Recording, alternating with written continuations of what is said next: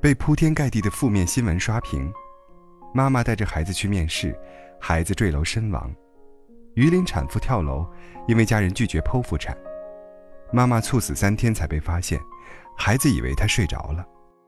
每一条都触目惊心，每一幕都惨不忍睹。于是我们谴责，于是我们批判，这个地狱般的人间，那些魔鬼般的男人，因为性别弱势。女人注定承担更多的风险与不幸，这是任何时代作为女性共同的命运。所以，连我最独立、最酷炫的 CEO 朋友，都带入了产妇妈妈的角色，破天荒地问老公：“如果我生宝宝遇到危险，你保谁？”八十多年前，老舍先生写抱孙，女人作为延续家族血脉的生育工具，大家长为了得到男孩，可以随意安排女人的生死。女性的命运，多如风中的草芥。这荒唐一幕在如今的二零一七年上演，并借助自媒体的势能，得到了最大化传播。一篇篇十万加爆文，更是剑指渣男，恨不得将其碎尸万段。恐慌情绪蔓延全国。当未婚姑娘们告诉我，真的不敢结婚了，更不敢生小孩，不婚不育保平安，我感到阵阵寒意。为事件中不幸的女人感到悲哀，也为这个妖魔化男人的时代感到悲哀。大众永远是嗜血的，比起快乐，人们更热衷追逐痛苦，以及痛苦的细节。还没有发现吗？当你得知身边某人买了豪宅或者婚姻甜蜜，你并没有太多兴趣去了解他们；而如果谁家发生了不幸，被出轨、被离婚，婆媳大打出手。你会像嗜血动物一样感到莫名兴奋，然后迫不及待地想要获取更多细节。客观来讲，产妇跳楼也好，妈妈猝死也好，每一个刷爆朋友圈的新闻，其实都是极端小概率事件。我为这些当事人深感不幸与悲哀，但是小概率事件永远不足以反映社会的总体面貌。糟糕的婚姻有很多，幸福的家庭也不少。后者，人们永远选择视而不见，因为不够狗血，不够刺激；而幸福的人也早已闭嘴，因为幸福都是相似的。把女人当成生育工具，不管其死活的渣男当然该杀，但不可否认，也有很多人品佳、有责任、懂担当、尊重女性的男人存在。要学会用历史的眼光去看男人，他们在传统文化中成长。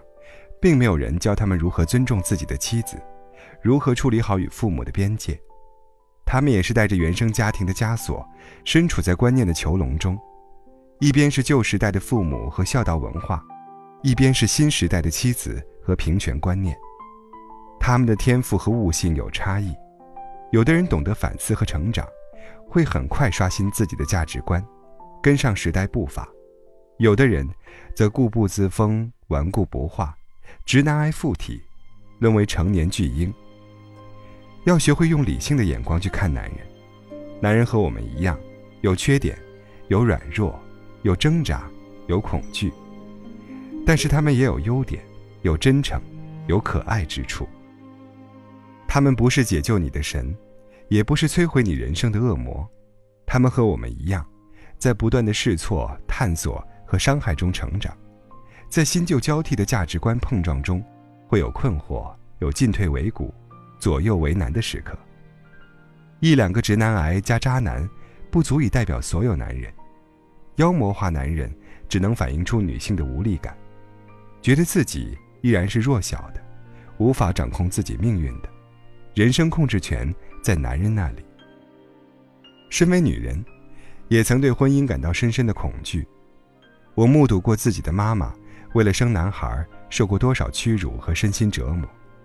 我的一些朋友，因为父亲出轨，让他们幼年饱受心灵摧残，婚恋价值体系崩塌，三十多岁依然不敢恋爱结婚，对亲密关系早已绝望。可是，我们需要从他人的不幸和困境中走出来，汲取正面积极的力量。你凝视深渊，深渊也在凝视你；你沉溺于绝望。迟早被绝望吞没。每个女人都希望活出人生的精彩和自由，渴望爱与被爱，希望建立稳定而高质量的亲密关系。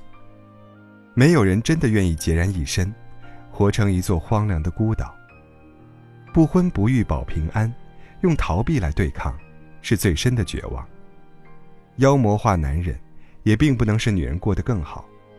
我们需要从情绪中抽离出来，冷静的、理性的看待自己，看待男人和周遭的世界。